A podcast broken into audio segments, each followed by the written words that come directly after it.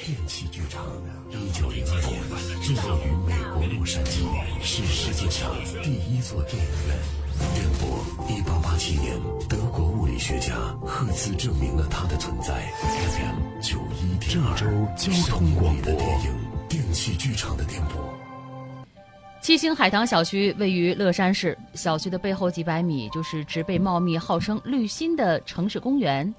二零一七年十二月十四号下午六点刚过，三十一岁的王鑫从小区出发，前往绿心公园夜跑。细雨朦胧当中啊，他就跑到了绿心公园。公园里人很少。十八点十九分，王鑫在微信朋友圈里发了一张公园的照片。这是我来的太早，还是说雨纷飞就没人来走路了？四分钟之后，王鑫又给自己的评论留言。唉，我已经走了大半圈了，雨下大了，只能跑回去了。王鑫返回的路上，迎面走过来一名年轻的男子。男子见四下无人，凑上前来：“嗨，美女。”“哦，怎么了？”“ 你手上那金镯子好大呀！啊，应该很值钱吧？”王鑫不搭话，快步向前跑去。李健随后追来，站住！你，你，你想做什么？把你金镯子给我！你，你给不给？要镯子还是要命？四下无人，面对眼前这个男人的胁迫，王鑫只能交出了金镯子。我，我，我给你金镯子，可以了吧？我跟你说啊，不许报警！我不报警，我不报警，你，你让我走吧。王鑫将手镯交给了男子之后，迅速离去。看到王鑫走了没多远，就掏出手机。男子怀疑他准备打电话报警，怕事情败露，又快步冲上前去夺走了王鑫的电话。你你，我这镯子也给你了，你到底还想要什么？我身上真的没有什么值钱的东西了。把你手机给我，把你手机上的电话 ID 注销了。你注销电话 ID 干什么呀？我都给你说了，我不会报警的，你就让我走吧，我求你了。走？哼，你先别走了吧。王鑫的激动刺激到了男子，这一次男子没有让王鑫离开，而是带着王鑫在公园的树林里躲了起来。当天晚间七点左右，早已经超过了王鑫应该返回的时间，母亲范建英给王鑫打电话。结果关机了。随后，范建英拨打多次，女儿的电话一直是无法拨通。他给女儿的朋友们打电话，也都没有结果。一种不祥的预感顿时涌上了母亲的心头。小峰啊，你在哪儿呢？呃，怎么了，大姨？哎呦，这你姐出去夜跑，哦，平时半个小时就回来，今天都出去一个多小时了，到现在还没回来呢。这打他电话关机，我我实在是有点担心啊！哎呦，我姐去哪儿夜跑了？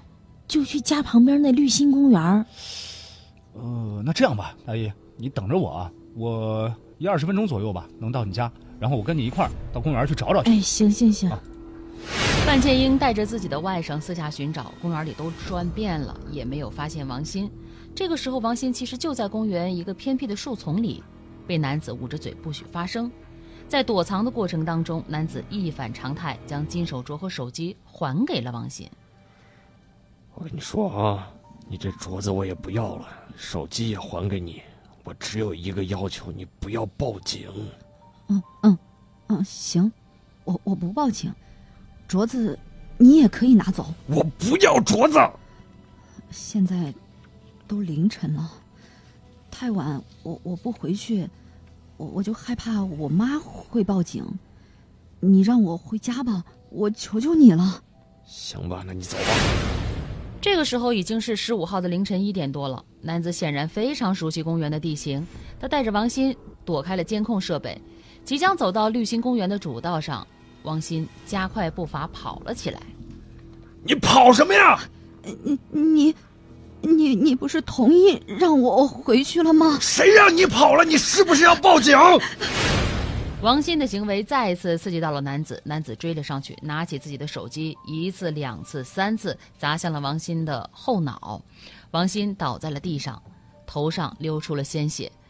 见到事已至此，男子将王鑫拖到一旁的山坡里，准备就地掩埋。在四处寻找挖坑工具的时候，男子发现王鑫还有生命的迹象，又用石头多次击打被害人的头部，导致王鑫滑落到旁边的沟渠当中。之后，男子将王鑫的一部手机、一只金手镯、还有金戒指、三个耳钉全都拿走，并用锄头挖坑将王鑫掩埋。王鑫的家人报警了，警方多次寻找未果。直到十二月二十二号，当地警方突然通知王鑫的家人，失联七天的王鑫的遗体已经找到，涉嫌抢劫杀人的凶手李健也被抓获。你认识王鑫吗？不不认识。为什么下手？我我迷上了网上赌博，我输了很多钱，再加上结婚的彩礼，今年我花了十多万，我经济非常困难。那天我没事儿去公园散心，我就看见那个女的了。我看她手上戴着大金镯子，我就我就动了心思。二零一九年四月二十二号，乐山市中级人民法院作出一审判决，李健犯抢劫罪、故意杀人罪和盗窃罪数罪并罚，判处死刑，剥夺政治权利终身，并处罚金人民币一万五千元。一审法院认为，被告人李健所犯故意杀人罪的犯罪动机卑劣，手段极其残忍，犯罪后果极其严重，且在审理过程当中并没有表达出认罪悔罪，于是作出了以上判决。四月二十二号，乐山中院一审公开宣判，在宣判的过程当中，身穿红色上衣的李健竟不时露出了笑容。当听到判处死刑的时候，他的脸色突变。宣判结束之后，王鑫的父亲、母亲不禁失声痛哭。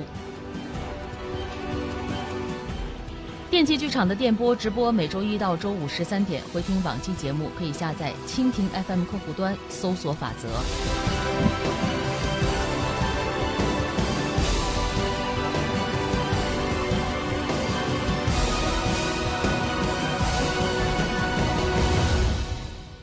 声音里的电影，电戏剧场的电波正在播出。